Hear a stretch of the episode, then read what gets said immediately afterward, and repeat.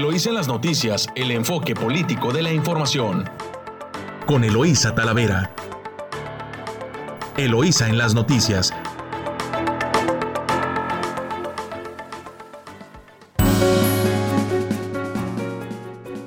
Muy buenos días.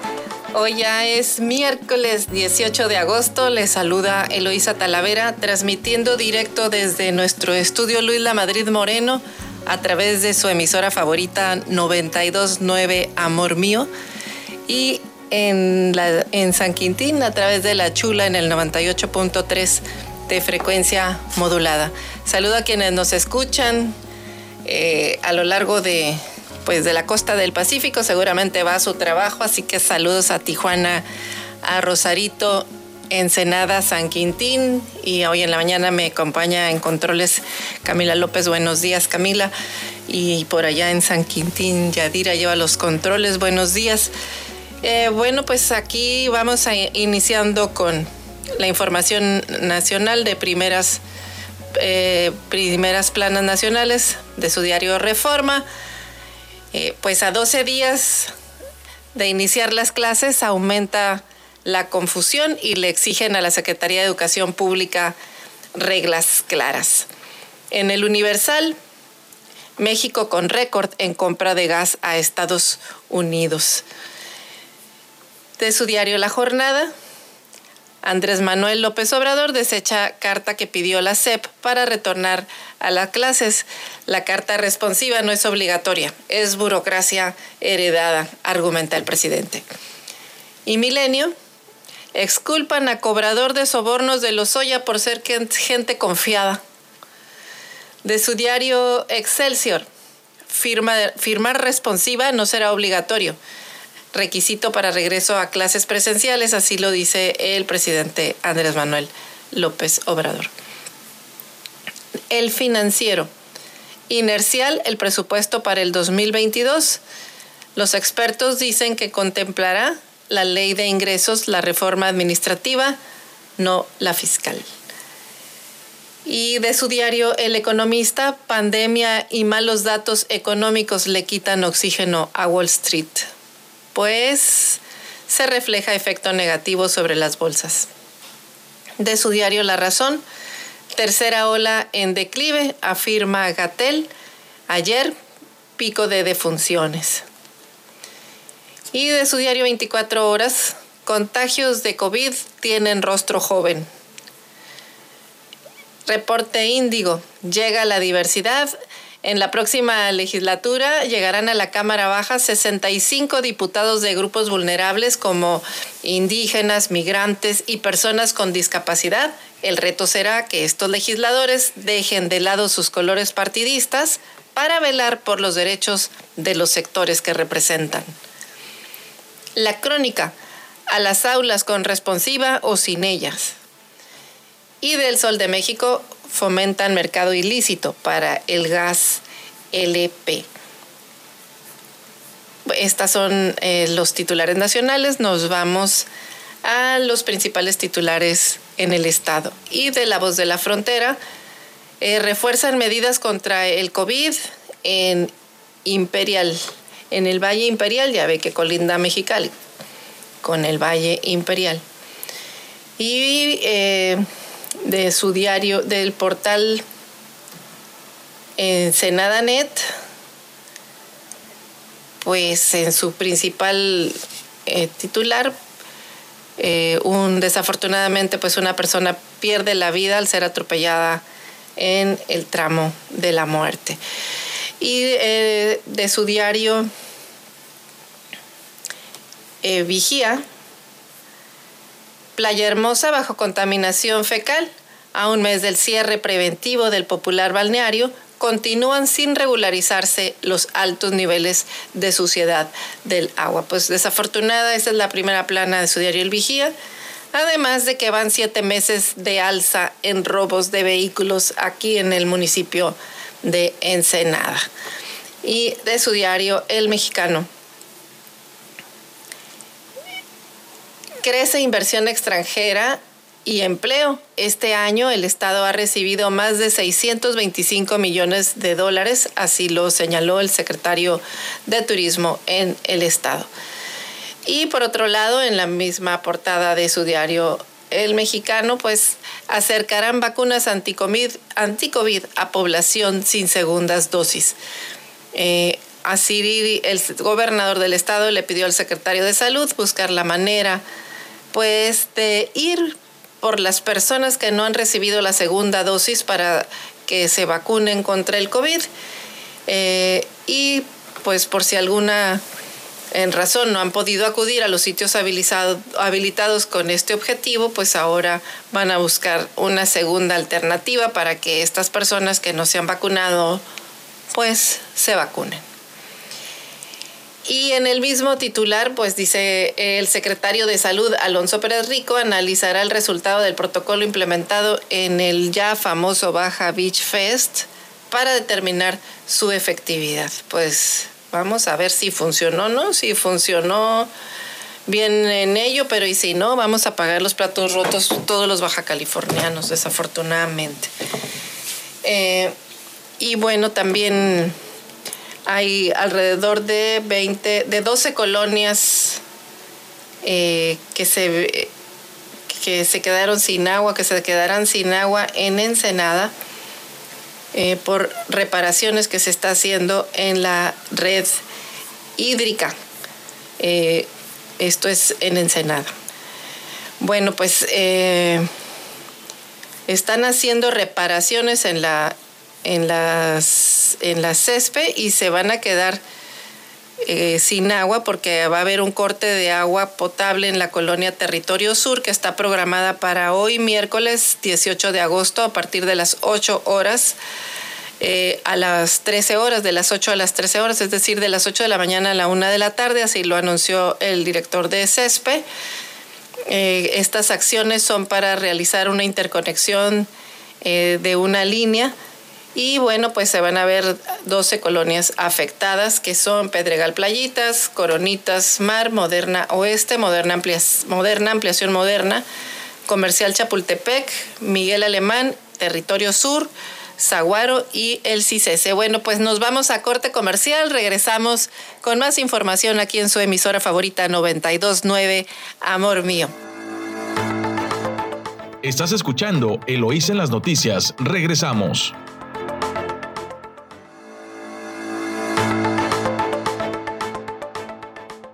Pues ahora sí estamos de vuelta aquí en su noticiario Eloisa en las noticias en 92.9 Amor Mío.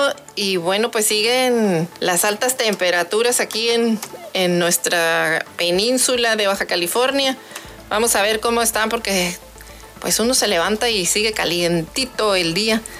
Este, vamos a ver cómo están los el clima aquí en los diferentes en el, en el, en el municipio de Ensenada y en los diferentes, en los diferentes municipios de nuestro estado, porque se, se siente incluso sofocado. Eh, el clima por aquí en Ensenada, no sé usted cómo, cómo le va por las mañanas, pero sí se siente, se siente calorcito, calorcito por las mañanas. Y fíjese, el día de hoy en Ensenada, vamos a ver cómo está el clima en Ensenada hoy, pues aparece el día nublado, 21 eh, grados, pero el, día, el 21 grados el día nublado, la máxima de hoy va a estar a 24 grados. Eh, y se siente, pues se siente, se siente este calor. Vamos a ver cómo van a estar este, nuestros vecinos de Tijuana, 21 grados parecido. Y Rosarito, pues seguramente Rosarito va a estar parecido. Rosarito también, eh, pues aparece nublado. Igual. Este, y nuestra hermana República de San Quintín. Vamos a ver cómo está el clima en San Quintín, Baja California. Este, vamos a ver los resultados aquí. Igual va a estar calientito también y nublado, 21, 21 grados, nomás que este, esta humedad pues sí se siente como que hace que la sensación térmica sea eh, más alta, quizás porque se sofoca, se siente sofocado. Pero bueno, pues nos vamos ya a las noticias y bueno, pues fíjese que en, en Mexicali, eh, en La Voz de la Frontera, y comentan que se eh, refuerzan las medidas contra el COVID-19 en, Valle Imperial, que será obligatorio el uso del cubrebocas. Las personas vacunadas también deberán utilizarlo y ante el alza de eh, todo esto por el alza de contagios en la vecina región de Valle Imperial. O sea, si esto es en Valle Imperial, pues seguramente tendrá que ser de este lado. Y es que el incremento de contagios de COVID-19 en el condado imperial pues obligó a que las autoridades emitieran una nueva orden eh, respecto al uso del cubrebocas, volviéndolo obligatorio, aspecto pues que ya estaban exentos de utilizarlo quienes ya estaban vacunados. Y esta nueva orden implica que todos los residentes y visitantes a la vecina región pues utilicen el cubrebocas independientemente de que hayan recibido alguna dosis de vacuna contra el coronavirus. Eh, el oficial de salud en el condado imperial hizo la declaratoria ante lo que consideró el resurgimiento de casos de COVID, afirmando que solo el uso del cubrebocas eh, se mantendrán abiertos los establecimientos comerciales. En la última semana en esa comunidad se confirmaron 24 nuevos casos con la variante de COVID eh, Delta eh, por lo que suman 46. Entonces dice la orden universal del uso del cubrebocas es en respuesta a un aumento reciente en casos locales, estatales y nacionales, así como hospitalizaciones y muertes debido a la variante Delta. Bueno, pues ahí está este llamado eh, de condado de Valle Imperial, pero pues contrasta con lo que está pasando en en Baja California, pues fíjese también de La Voz de la Frontera, reconocen falta de uso de cubrebocas en el Baja Beach Fest y justifican pues que es cuestión cultural. La COFEPRIS aseguró que el sábado pasado se reforzarían las medidas, o en el próximo sábado se reforzarán las medidas y en caso de que no se acaten, pues se va a suspender. Pero mientras tanto, pues uno de los argumentos que decían era que en otros países no usan el cubrebocas y traen otra cultura y se les y pues ahora resulta que el vecino país dice que es obligatorio el cubrebocas, imagínese usted eh, eh, el vecino lo está haciendo porque pues ya vio que le están subiendo los contagios. Y luego pues los norteamericanos sí pueden venir a Baja California, al Baja al Baja Beach Fest de Rosarito. Eh, y bueno, pues se relajan, se relajan las medidas sanitarias y pues veremos ya si en 10 o 14 días no nos aumentan los contagios, las cifras de contagios en Baja California y eso pues pues sí, sí nos mete en, problemas de, de, salud, primero a los baja californianos y en segundo, pues impacta evidentemente pues a, las, a la economía, a la economía eh, del Estado. Y bueno, en más información de su diario El Mexicano, ahora eh, crece en inversión extranjera y el empleo. Pese a la pandemia eh, por COVID-19, Baja California destaca en inversión extranjera directa, ya que este año ha recibido más de 1.625 millones de dólares, además de ocupar el segundo lugar nacional en empleo con 59.122 contrataciones. Así lo estipuló el secretario de Economía Sustentable y Turismo, Mario Escobedo Cariñán. Eh, eh, eh, dice que las, las cifras de inversión muestran la confianza de que inversionistas de los inversionistas en las políticas generadas por la administración en el Estado. Estamos todavía en pandemia y estamos generando confianza en las inversiones. Añadió que el empleo se ha mantenido al alza, especialmente en los últimos meses. Subrayó también que la inversión extranjera directa de 1.320.9 millones de dólares en el segundo trimestre de 2021 es considerada como la más alta captada en los últimos 20 años El capital es proveniente de Estados Unidos, concentra el 89.7% de la inversión del segundo trimestre, sumando eh, más de 1.459 millones de dólares. En materia de empleos, eh, subrayó que los 59.122 generados este año pues, representan una cifra histórica también, ya que es la mayor cantidad de contrataciones en los últimos 20 eh, años.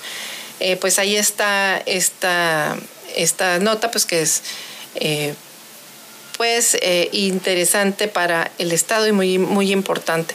Debemos de recordar que en el tema de inversión extranjera directa, bueno, pues quien viene e invierte está pensando en inversiones en el mediano plazo, no necesariamente en el corto plazo, y bueno, son, tienen un parámetro de mayor estabilidad. Así que pues enhorabuena para Baja California. Y bueno, pues en el tema del regreso a clases, este regreso a clases que sigue siendo polémico porque eh, no hay claridad de las autoridades en cuanto cómo se va a iniciar, cuál es el protocolo, cuál es el proceso. Hay información todavía eh, que se contradice, entonces pues genera, genera eh, incertidumbre entre las familias y los jóvenes que tienen que regresar a clases. Sin embargo, bueno, pues en este regreso a clases será exitoso en Baja California, esto lo dice el delegado único federal Ruiz Uribe, eh, que dice que ante la inseguridad de la población por el regreso a clases, dice somos el estado más avanzado en vacunación en el país y eso da confianza a que este próximo regreso a clases sea exitoso más que en cualquier otro. Las escuelas que van a regresar en Tijuana son Instituto Anáhuac, Instituto Ramiro Colbe, que son una que es privada, la Escuela General 20, eh, Sindicato Albarroja, que es escuela secundaria particular Instituto Colinas Colbe, y con Alep 1 eh, público y el Instituto Cumbres eh, privado y la Universidad Tecnológica de Tijuana y la Universidad Internacional de las Californias. Eh, el funcionario federal precisó que no se está desconociendo el riesgo, pero indicó que se ha dicho que las acciones necesarias para atender la situación, como la psicológica, pues son necesarias. Así que dice, por eso eh, se vacunaron a los maestros y estadísticamente en el mundo los niños son los que mejor protección tienen contra el COVID. Es natural que ellos tengan esa protección. En ese sentido, refirió a que nosotros, los funcionarios, creemos que van a salir bien las cosas, eh, que se va a ir informando el apoyo psicológico para que la gente pueda acudir a ese auxilio. Pues no es una... Eh, no es un tema de mantra de creer o no creer, es un tema de primero que le garanticen las eh, inocuidad en las escuelas, segundo que haya una claridad en cuanto al protocolo sanitario a seguir, eh, cuáles escuelas son las que van a iniciar con clases presenciales, en qué aforos y todas esas reglas que generan eh, dudas ante las familias. Lo que falta es información clara y precisa. Y bueno, pues evidentemente las familias tienen desconfianza porque si los contagios ahorita, eh, como lo, mencionan ya incluso nacionalmente, el, el COVID está pegando en los jóvenes, pues es obvio que las familias tienen temor de que sus hijos regresen a la clase, se contagien, pues porque en primer lugar está pues la vida y todo lo que, lo que ello implica en cuanto a la economía también de los hogares, pues porque no hay garantías tampoco de que puedan ser atendidos en el sector en el sector público. Bueno, pues con más, eh, con más información, eh, este tema seguramente lo estaremos abordando no solo hoy, sino en la semana, porque pues es un tema este, que todos los días está cambiando. Ahorita mencionamos las, las escuelas que van a estar eh, operando eh, o que ya fueron seleccionadas para que inicien clases en Tijuana y estaremos viendo eh, las que van a, iniciar clases en, en, en Ensenada. Bueno, pues eh, con más información de su diario El Vigía, escuche usted que Playa Hermosa pues está bajo contaminación todavía. Sigue sin regularizarse los altos niveles de contaminación registrados. Continúa la zona de Playa Hermosa y el CONALEP 1 eh, a un mes del primer cierre precautorio implementado para evitar presencia de visitantes con fines recreativos. Eh, datos recabados por su diario El Vigía indican que con base a los últimos muestreos realizados en el área, pues la norma de 200 este, enterococos de cada, por cada 100 mililitros está rebasada con más de 800% en Playa Hermosa mientras que con Alep 1 con poco más de 200%. Simultáneamente, bueno, los valores obtenidos con el monitoreo que realiza la Comisión Federal de Protección contra Riesgos Sanitarios, la COFEPRIS, se determinó que está rebasada la operatividad de la planta de tratamiento El Gallo ante las aguas residuales que recibe. Entre las recomendaciones hechas por la, por la autoridad reguladora es que dicha infraestructura operada por la CESPE requiere modificaciones mayores, mantenimiento correctivo costoso, así como reconsiderar la relación entre el agua recibida y su capacidad de diseño, mientras que las acciones inmediatas que se requieren es la construcción de una nueva planta de tratamiento que ayude a solventar a corto plazo la insuficiente operatividad de la que se ubica junto al arroyo El Gallo, pues cabe agregar que el momento, hasta el momento, las autoridades que integran el grupo técnico del Comité de, Playas Limpias no han emitido la causa de la contaminación que se registra en Playa Hermosa y con Alep 1 o un estimado de su reapertura. Y fíjese, escuche, no sé si, si usted ha recorrido por la tarde, ya tarde 8, tipo 8 o 9 de la noche, las zonas de, pues de la, de, de Playa Hermosa y de los fraccionamientos que están por ahí por la transpeninsular, ya se percibe un fuerte olor a drenaje, un fuerte olor fétido ya en las colonias de Ensenada. Es eh, tremendo, tremenda esta situación. Bueno, nos vamos a corte comercial. Eh, regresamos con, con más información aquí en su emisora favorita 929, Amor Mío. Estás escuchando Eloís en las noticias. Regresamos.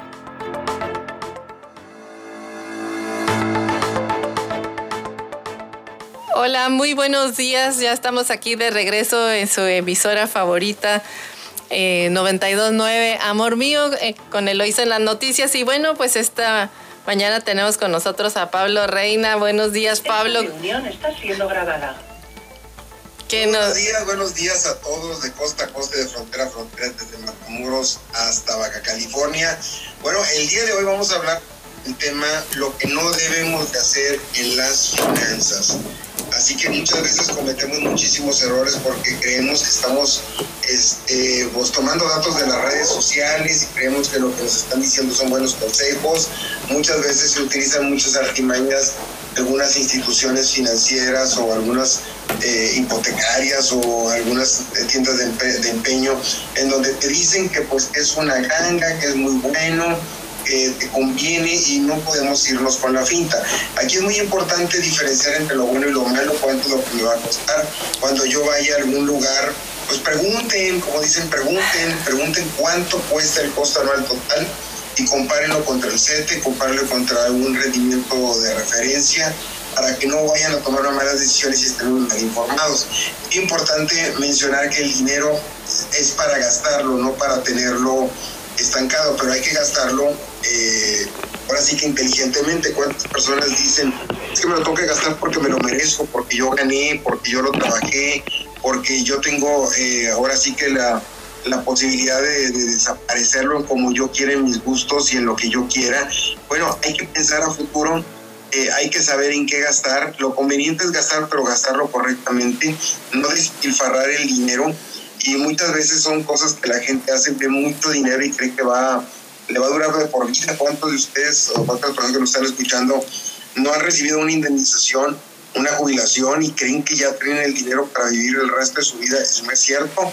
Eh, me ha tocado gente que las han indemnizado, les dan 70, 80 mil pesos, no saben este, controlar ese dinero, pero que lo, que lo que tienen que recordar es que mientras no encuentren trabajo, necesitan tener el mismo ritmo de vida que traían, gastar solamente lo que se generaba como ingreso, porque eso nada más te va a durar tres meses y pues, la gente a veces se quiere volver loca con tanto dinero sin saberlo administrar. Así que planear y administrar. Emprender.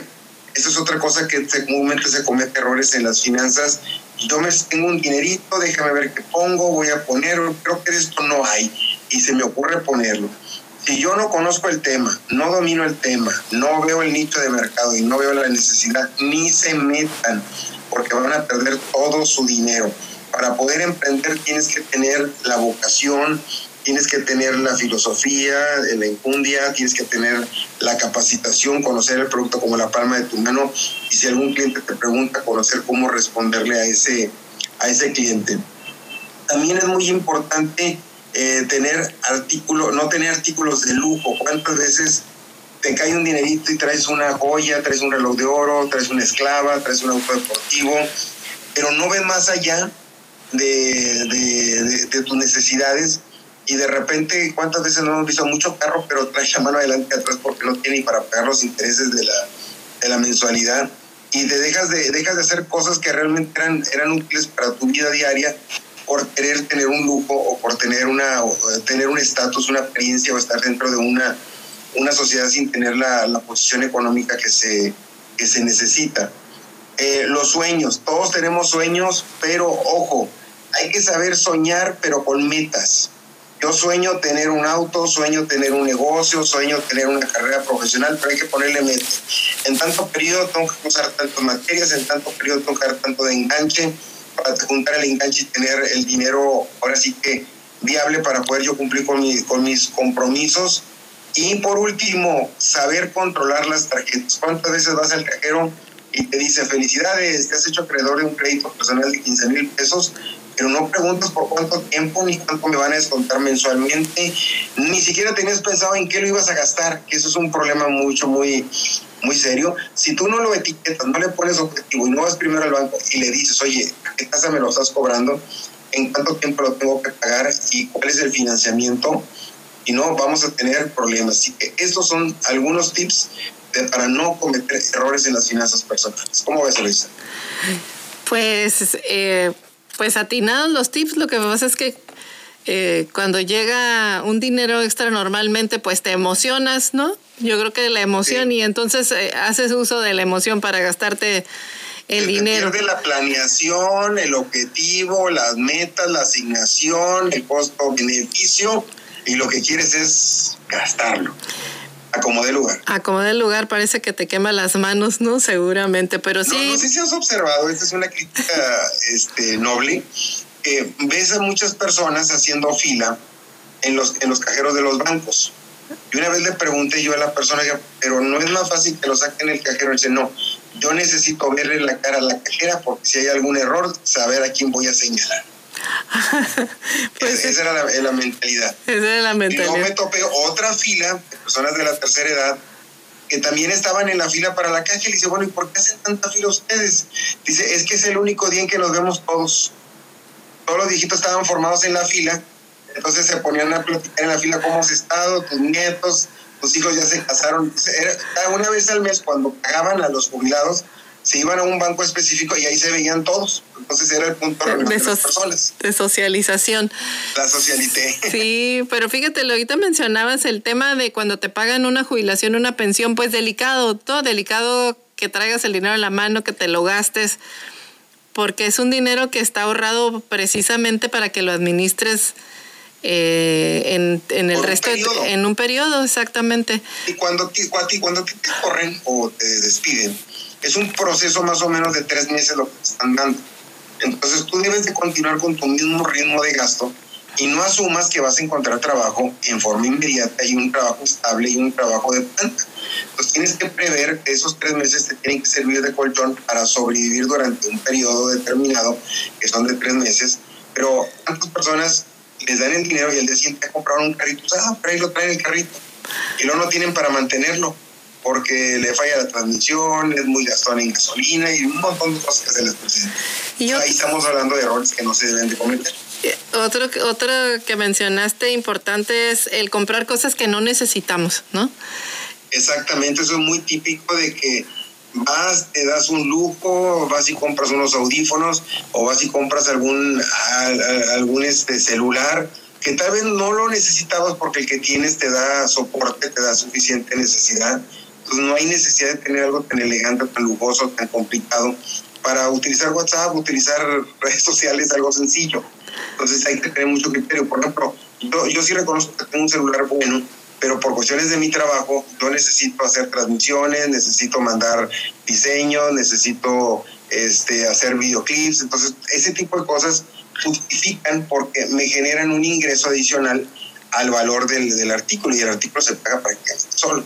Sí, pero cuando tienes cuando tienes este esa picazón por tener el gadget, el nuevo, el último, el último de moda, sí este, que también sirven para llamar por teléfono, por cierto.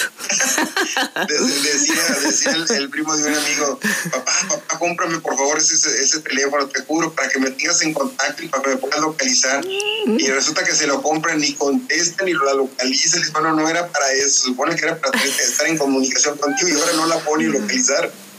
Oye, no, y fíjate que yo creo que de las cosas que han pasado en la pandemia, eh, es que uno también se ha dado cuenta que no necesitas tantas cosas, no utilizas tantas cosas ahí. Eh, creo que es un tema a reflexionar porque compramos a veces demasiadas cosas que no son útiles y ahora con que se ha reducido la movilidad, con que trabajas desde, desde casa muchas veces, eh, pues requieres menos cosas, hasta menos cosas de uso personal, menos... y hasta vehículos, ¿no? Este, ahorita que decías, es que quieren traer el carro último modelo, pues no, o sea, ya este, a lo mejor la bicicleta, a lo mejor el transporte público y sí, un vehículo, ¿cómo no? Pero... ¿Cuántas de ustedes, señoras, hicieron una reflexión en el closet y dijeron, bueno, ya quiero comprar toda esta ropa? Ay, sí, nunca tenemos nada que ponernos. Es que no tengo zapatos que comprarme igual. Y esos 30 zapatos de qué son. Ay, pero mira, hay cosas interesantes. Ahora, ahora modas como la vintage, ¿no? Que ya no compras todo nuevo, sino que, que vas y mezclas de diferentes épocas y ahora hasta, hasta está de moda. Entonces creo que hay muchas cosas que por aprender todavía en esta, en esta pandemia que pueden ayudar a a estas finanzas personales que nos estás compartiendo, estas cosas que a lo mejor habría que dejar de hacer las que no debemos hacer y aprender nuevas. Exactamente. Bueno, pues muchas gracias Pablo por los consejos eh, sobre finanzas personales que, nos das. Eh, y pues nos vemos la próxima, la próxima semana. Ah, mañana jueves es cierto. Mañana jueves. sí, es cierto. a todos. Gracias. Hasta luego. Continuamos aquí en eh, Eloisa en las noticias con más información eh, de, interés para, para usted. Y nos, en, esta, en esta semana con mucha información también de, de interés y es sobre todo este tema que está ocasionando polémica todavía porque pues no saben cuándo van a regresar a clases, como ve. ¿Cómo ve usted este, que todavía pues hay, hay dudas eh, sobre cuáles van a ser las escuelas que van a iniciar clases en, el estado? Nos mencionaron las de Mexicali, bueno, pero estaremos, este tema lo, estaremos, lo estaremos siguiendo porque está causando pues polémica en, no solamente en Baja California, en, en todo el país, pero es por falta por falta de información y de que muchas veces las autoridades también se contradicen entre ellas. Y en más información de primera plana de vigía, fíjese, escuche usted que van siete meses de alza de robos de vehículos. Esta es nota, información de César, de César Córdoba del Vigía. Y eh, por séptimo mes consecutivo en el año, el delito de robo de vehículo mostró un alza en Ensenada. Así lo evidencian las estadísticas eh, oficiales pues, de la Fiscalía General del Estado. El índice delictivo 2021 de esta Fiscalía arrojó que en los siete meses del año eh, han sido despojados de sus propietarios un total de 774 vehículos en Ensenada y que este ilícito pues se mantiene a la alza. Los números de la dependencia mostraron que en el séptimo mes del presente año se robaron un total de 116 vehículos, de los cuales eh, fueron 103 eh, fueron despojados con uso de violencia y 13 eh, se utilizaron, en 13 se utilizaron armas. A manera de comparación, las estadísticas arrojaron que en julio del año en curso se robaron 116 automóviles, mientras que en el mismo periodo del año anterior se robaron 75. Las cifras también mostraron que la cantidad de autos robados el pasado mes pues es superior a la anotada en junio de 2021 con 114 unidades despojadas, de las cuales 109 fueron arrebatadas de sus dueños sin violencia y 5 con algún tipo de arma. El número de carros robados en julio es la segunda cifra más alta en el presente año, pues en el mes de abril despojaron de sus dueños a un total de 119 vehículos, así lo evidencian las estadísticas de la Fiscalía. Pues como antecedente tenemos que la madrugada del 29 fueron robadas cinco camionetas de la marca Honda de reciente modelo y todas fueron localizadas en el fraccionamiento Los Lagos, ubicados al fondo de Villa Colonial. Pues ahí está este, este, esta cifra de, de aumento de robos de vehículos. Nos vamos a corte comercial, regresamos con más información aquí en su emisora favorita 929 Amor Mío. Estás escuchando Eloís en las noticias. Regresamos.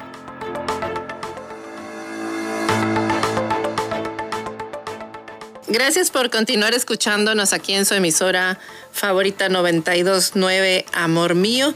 Eh, bueno, vamos con más información aquí eh, de su diario El Vigía. Fíjese que atiende el IMSS a 180 mil personas con secuelas post-coronavirus, eh, con eh, síntomas de cansancio, fatiga después del ejercicio, cefalia y otros síntomas son quienes sufren, quienes ya vencieron la batalla eh, contra el coronavirus, pero pues les quedaron ahí eh, secuelas. Entonces, pues son atendidos en el Instituto Mexicano del Seguro Social y después de acuerdo a la información que proporciona la institución en el país, se cuenta con 191 unidades de servicios y módulos de rehabilitación precisamente para eh, eh, rehabilitar integralmente a los derechohabientes con secuelas.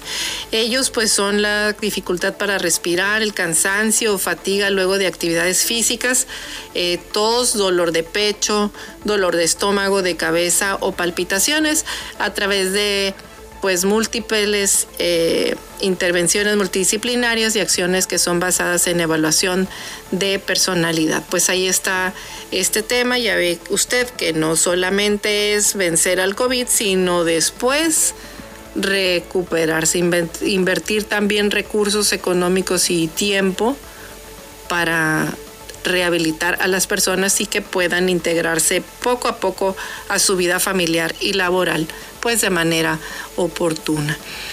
Eh, también en más información, el, finaliza el campamento de verano de la Universidad Autónoma de Baja California, en la que participaron 165 estudiantes de las universidades de Austria, Brasil, Hungría, Tailandia y Turquía. Es una nota de Carla Padilla del Vigía, en la que se informa pues que concluyó exitosamente el primer campamento de verano virtual de la UABC, Online Summer Spanish Immersion Camp 2021. Eh, Mónica Lacabex Berumen, vicerrectora de la UABC Campus Ensenada, explicó que este curso fue organizado bajo la iniciativa de la Coordinación General de Vinculación y Cooperación Académica, luego de eh, que se tratara de un proyecto que por varios motivos no se había podido concretar. Pues enhorabuena por la universidad y por este curso exitoso. Y en otras noticias, finalmente inició la construcción de la pista de patinaje. Luego de las observaciones que hicieron activistas y patinadores con respecto a los problemas que podrían ocasionar las instalaciones en Playa Hermosa, pues esta área fue reubicada a otra parte. Y fíjese, este este tema de, la, de, reubicar la planta pues permite que se logre la inversión de 35 millones de pesos asignados a esta obra y contar con un espacio deportivo digno y que técnicamente pues serán los eh, de los mejores lugares para la práctica del skateboard. Eh, ¿Se recuerda usted que este, este deporte siempre había sido satanizado y decían que era un deporte de vagos y que les ponían las cruces a los patinetos y eran así como este, como los que si no había quien echarle la culpa de algo que pasara en la ciudad, pues los patinetos tenían la culpa. Pues ¿qué cree? Que ahora es deporte en las Olimpiadas. Ya es un deporte olímpico el skateboard y bueno, pues sus principales ganadoras de medallas de oro, recuerde usted que fueron niñas de 13 y 14 años. Así que bueno, pues enhorabuena porque los ensenadenses van a tener, los jóvenes van a tener un espacio eh, para practicar este deporte, pues que ya es olímpico. Así que pues bien, bien por Ensenada. Y en otra nota piden a Armando Ayala pues que no municipalice el agua, es información de Gerardo Sánchez. Y debe darse marcha atrás al proceso de municipalización, de, municipalización del agua de, y drenaje de Ensenada. Y, y el alcalde debe de reconsiderar la decisión que solo generará más deficiencias en la prestación de servicios eh, y agravará los problemas financieros del ayuntamiento. Esto lo menciona Mario Cepeda Jacobo, que es representante del Consejo Ciudadano de Baja California, que señaló lo anterior y además pidió al presidente municipal no asumir la responsabilidad de la CESPE, entidad que con graves problemas financieros y de infraestructura administrativos. Así que bueno, pues ahí está el llamado de estos ciudadanos que piden que pues no no sé, se le dé reversa al tema de, de la municipalización del agua, pero pues no porque no quieran que la administre el municipio, sino porque pues desafortunadamente eh, tiene demasiados problemas financieros la institución que reciben y la y, la, y quien la recibe, el municipio también. Bueno, y rápidamente nos vamos a información, a ver qué hay aquí en San Quintín. Reforzarán seguridad GESI y asociaciones. La corporación se reunió con distintos grupos relevantes en San Quintín para trabajar en conjunto a través de diversas acciones que impactarán al municipio de forma positiva en temas como la prevención de robos y violencia. Eh, y también, bueno, identificarán ganado a través de una aplicación durante la 82 sesión del Consejo Técnico del Servicio Nacional de Sanidad e Inocuidad y Calidad Agroalimentaria, el SENACICA, se presentó el proyecto del Sistema de Identificación y Trazabilidad que operará la Secretaría de Agricultura y Desarrollo Rural con el fin de dar seguimiento al ganado bovino desde su nacimiento hasta el punto de venta al público. Pues ahí está esta aplicación. Eh, siguen los casos de coronavirus también en San Quintín. Eh, las delegaciones de Camalú, Vicente Guerrero y San Quintín nuevamente se vuelven delegaciones donde se concentran eh, los casos activos de COVID. Así lo dio a conocer el secretario de Salud en el Estado en su conferencia. y dijo, bueno, pues que las zonas de Lázaro Cárdenas, Ejido Emiliano Zapata es donde más se concentran los casos activos por lo que invitan a la gente a que haga uso adecuado del cubrebocas. Agregó además que en dichas zonas es donde se encuentran los casos activos y las cadenas de transmisión, por lo que invitó a los residentes de estas delegaciones y colonias pues a mantener el distanciamiento social y evitar más contagios. Pues ahora los voy a invitar a escuchar eh, deportes, es toda la información de San Quintín. Un resumen deportivo.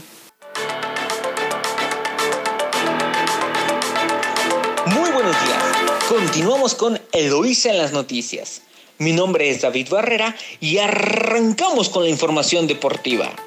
Comenzamos con el béisbol de la Liga Mexicana de Béisbol, pues ayer los Toros de Tijuana derrotaron 10 carreras a 5 a los acereros de Monclova. Con dicho marcador, ganan el primero de la serie. Hoy, en punto de las 9 de la noche, hora de Tijuana, se jugará el segundo partido de la serie.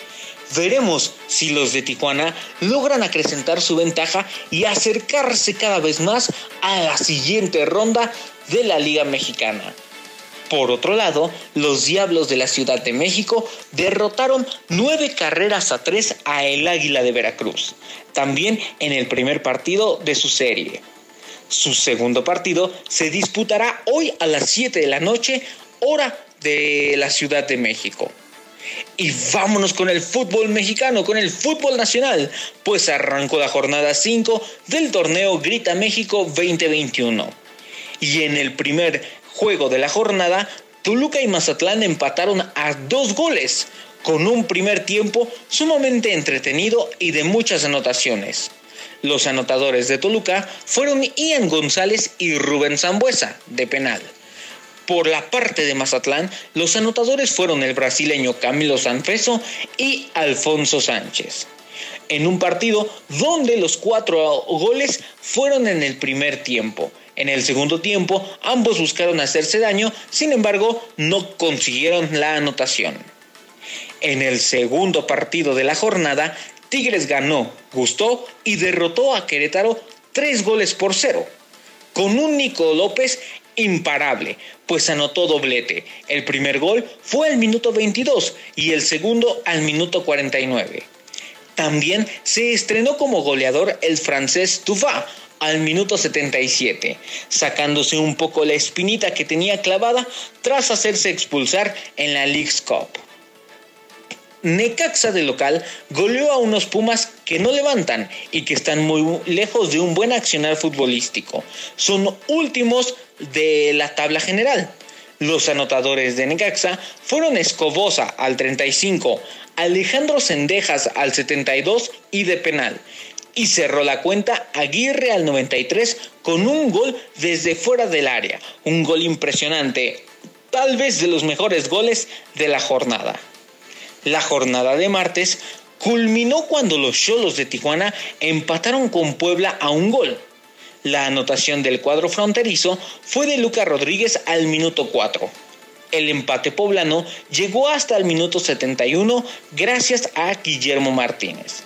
Los Cholos de Tijuana han salido de la última posición, pues al ganar este punto tienen dos en el torneo y se han colocado en la penúltima posición un torneo para el olvido para los dirigidos de Robert Dante Siboldi. Veremos si en lo que resta del torneo pueden levantar y acceder a la fiesta grande del fútbol mexicano. Este miércoles continúa la jornada 5, cuando a las 7 de la noche Cruz Azul reciba a Monterrey.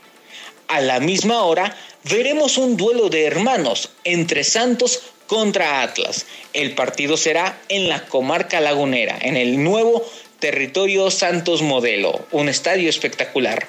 Veremos si influye esa hermandad que tienen. Dos equipos del mismo dueño, Santos y Atlas, le pertenecen a Irarragorri. Esperemos que no influya en el marcador.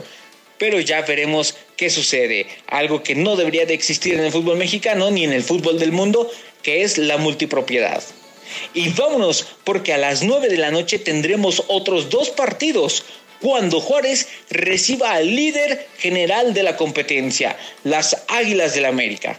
A la misma hora, León estará visitando al Estadio Akron, pues visitará al cuadro de las Chivas Rayadas del Guadalajara. Veremos si los dos partidos terminan siendo espectaculares y de muchas anotaciones como ha sido la jornada de este martes. Los favoritos para este partido o para esta noche son las Chivas Rayadas del Guadalajara y América. Pero en el fútbol todo puede pasar.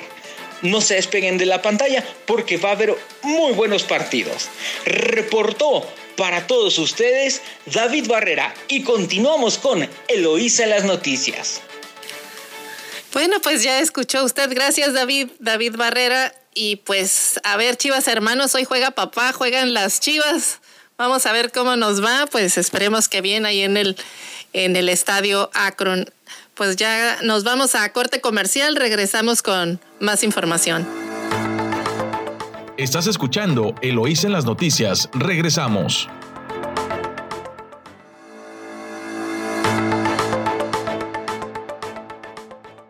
Estamos de regreso aquí en su emisora favorita 929, Amor Mío. Eh, y fíjense, voy a, voy a abordar un tema que pues hemos mencionado eh, a, lo largo de los días de las herencias que nos ha dejado esta pandemia eh, tristemente y es la infancia en orfandad.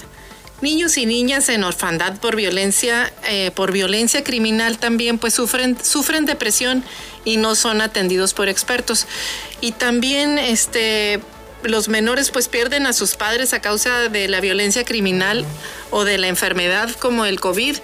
Y ellos también suelen sufrir eh, cuadros de, de depresión y no son atendidos desafortunadamente porque estos temas de salud mental todavía pues todavía nos cuesta mucho en México entender que son como cuando te duele un órgano, el estómago o te rompes un hueso que se tiene que atender, pues también la salud mental.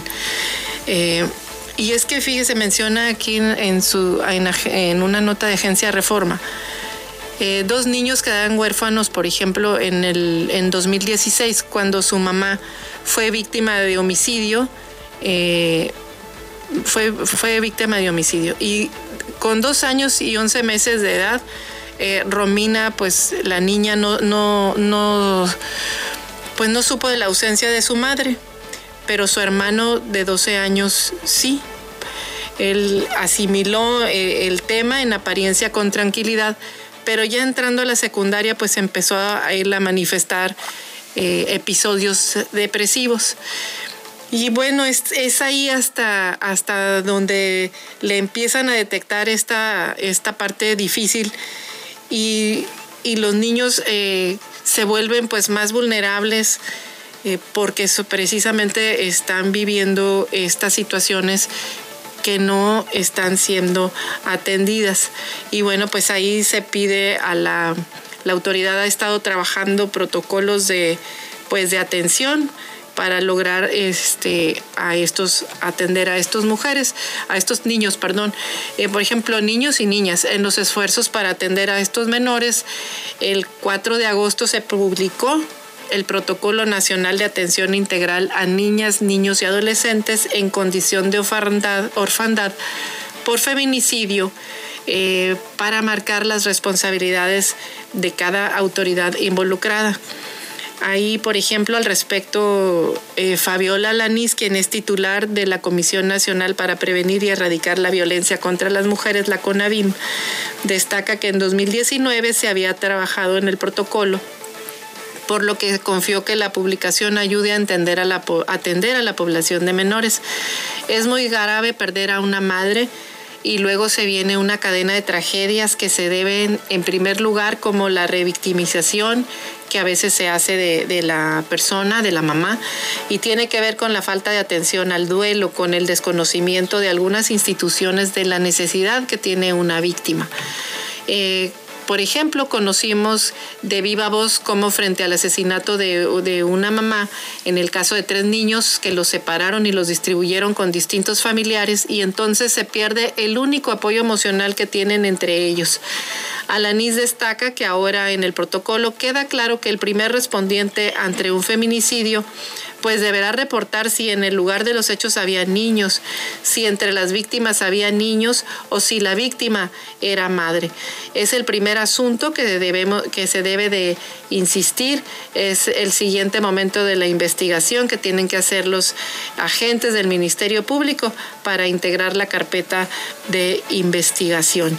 Así que mire, lo que se busca es que eh, las acciones que están impulsando es que el Protocolo Nacional de Atención Integral a Niñas, Niños y Adolescentes en condición de orfandad por feminicidios, pues contempla orientar y facilitar la actuación del personal encargado de la protección de los derechos de niñas, niños y adolescentes, garantizando la prestación de servicios legales, médicos y de asistencia social, guiar el trabajo de autoridades federales, locales y municipales, brindar albergue, alimentación, atención médica y psicológica y pedagógica para superar las pérdidas y duelos, así como contribuir a prevenir futuras violencias en, el entorno donde se desenvuelven a través del Sistema Nacional DIF y sus homólogos estatales, además de ofrecer apoyo para gastos funerarios. Pues ahí está, este, este es un gran problema que requiere de atención de las autoridades federales y, locales, porque en el tema del feminicidio pues están quedando pues niños huérfanos y y también esta pandemia ha dejado eh, a niños huérfanos, a veces de ambos padres, y el número es un número eh, pues muy grande eh, de niños en orfandad y quizás los sistemas eran ya insuficientes para atender y a brindar atención y soporte a los niños que se quedan sin sus padres, pero esta pandemia pues ha venido a exacerbar aún más esta situación. Afortunadamente, bueno, pues están tomándolo las autoridades en el país y ah, están actualizando los protocolos de atención, lo cual pues es, es eh, importante. Eh, importante para, para saber sobre todo qué, qué, tienen que, qué situación tienen que seguir eh, los, los papás y, eh, bueno, los familiares cuando quedan estos niños desatendidos y las autoridades también cuando no tienen ningún otro familiar de soporte para que atiendan a, los pues a los niños en este caso en este caso que se quedan sin sus padres. Nos vamos a, información de el, el financiero y es que fíjese que eh, hay una nota, dice que el presupuesto, como se va a discutir ya con el nuevo Congreso que entra a partir del primero de septiembre, el, paquete fiscal, bueno, pues lo que se ha proyectado hasta ahorita que se sabe del presupuesto para el 2022 es que solamente contemplan la ley de ingresos, eh, se contempla la ley de ingresos y la reforma administrativa, más no la fiscal. El paquete económico que entregará Hacienda al Congreso en tres semanas será inercial, eso es lo que estiman los analistas. Considera, no considera, eh, explicó que el presupuesto no consideraría una reforma fiscal profunda, pero elevaría la recaudación con una reforma administrativa. Gabriel Casillas, que es presidente del Comité de Estudios Económicos del IMEF, dijo que tal como lo están planeando, es mucho de lo que se ha venido dando. Y destacó que la parte positiva es la política de no endeudamiento. Además, podría venir una miscelánea en torno a cambios pequeños en el ISR. Eh, eh, Miguel González, quien es coordinador del CEFI de la UNAM, dice que el paquete no buscará reactivar la economía, y que su crecimiento dependerá de la inversión privada y del efecto de Estados Unidos. Pues qué triste que le seguimos apostando a que nos jale la economía eh, norteamericana como era en, en, otros años, que no ha sido así, no ha sido suficiente, eso ya lo vimos este año y el próximo, el año anterior, que no fue suficiente, a pesar de que Estados Unidos invirtió mucho en la protección, eh, de, brindando apoyos a los ciudadanos y sobre todo apoyos a la generación, al cuidado de las empresas para que generaran empleo, pues sí nos, sí nos tuvo un, un impacto positivo. Seguramente el gobierno mexicano le está apostando a que en el próximo presupuesto de Estados Unidos, pues Biden consiguió una inversión por nada menos y nada más que 1.200 millones de dólares para renovar toda la red de infraestructura carretera, de telecomunicaciones, eh, de energía eléctrica, de oleoductos, gasoductos, todo eh, van a renovar de, máxima, máxima modernidad y tecnología en Estados Unidos, lo cual va a ser cosa buena porque como aquí en México no se está buscando activar la economía ni apoyar a las empresas, por lo menos los mexicanos van a poder trabajar en Estados Unidos, porque júrele usted que van a venir por todos nuestros mejores ingenieros en todos los sentidos, en la construcción, en telecomunicaciones, en todas las áreas, porque seguramente en Estados Unidos pues no va a haber eh, tanta mano de obra calificada como está en México. Y bueno, pues entre la pandemia y políticas que han cambiado, pues se encuentran desempleados. Desafortunadamente, quienes más capacitados están, quienes más tendrían acceso a mejores salarios, pues allá tendrán una buena oportunidad. Y también eh, viene una encuesta también aquí en, en, en el financiero sobre las vacunas. Es una encuesta, eh, eh, la aplicaron en Ciudad de México. Sufre 33% en Ciudad de México crisis psicológica por la pandemia. La pregunta fue, ¿en su hogar han sufrido estos días alguna crisis psicológica, crisis nerviosa o depresión debido a la contingencia del coronavirus? Y el porcentaje fue del 33% por el sí. La segunda pregunta es, ¿en su hogar han sufrido en estos días alguna crisis nerviosa o depresión debido a la contingencia del coronavirus?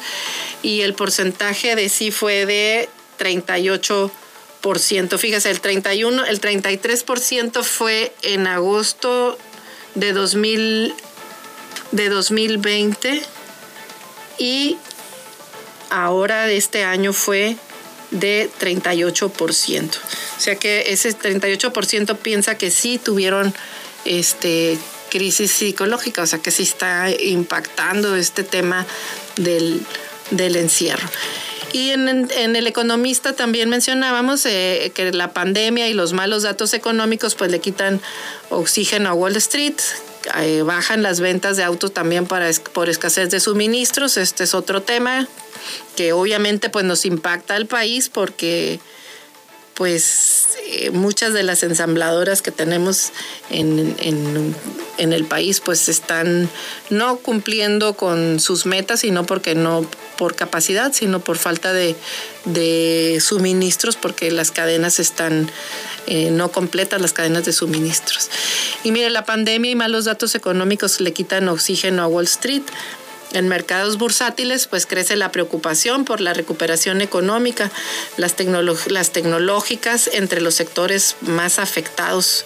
Eh, también China reforzó el control sobre las, sobre, sobre las, las tecnológicas, lo cual debilitó el valor de las empresas que cotizan en bolsa. Tuvieron un efecto negativo sobre las bolsas, las ventas minoristas en Estados Unidos como consecuencia de la pandemia fueron menores a las expectativas, lo cual se reflejó eh, obviamente pues en el desempeño de los mercados bursátiles y las empresas.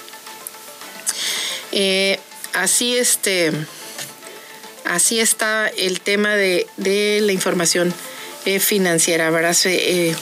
permítame tantito porque había una, una nota interesante que quería compartir con ustedes también de,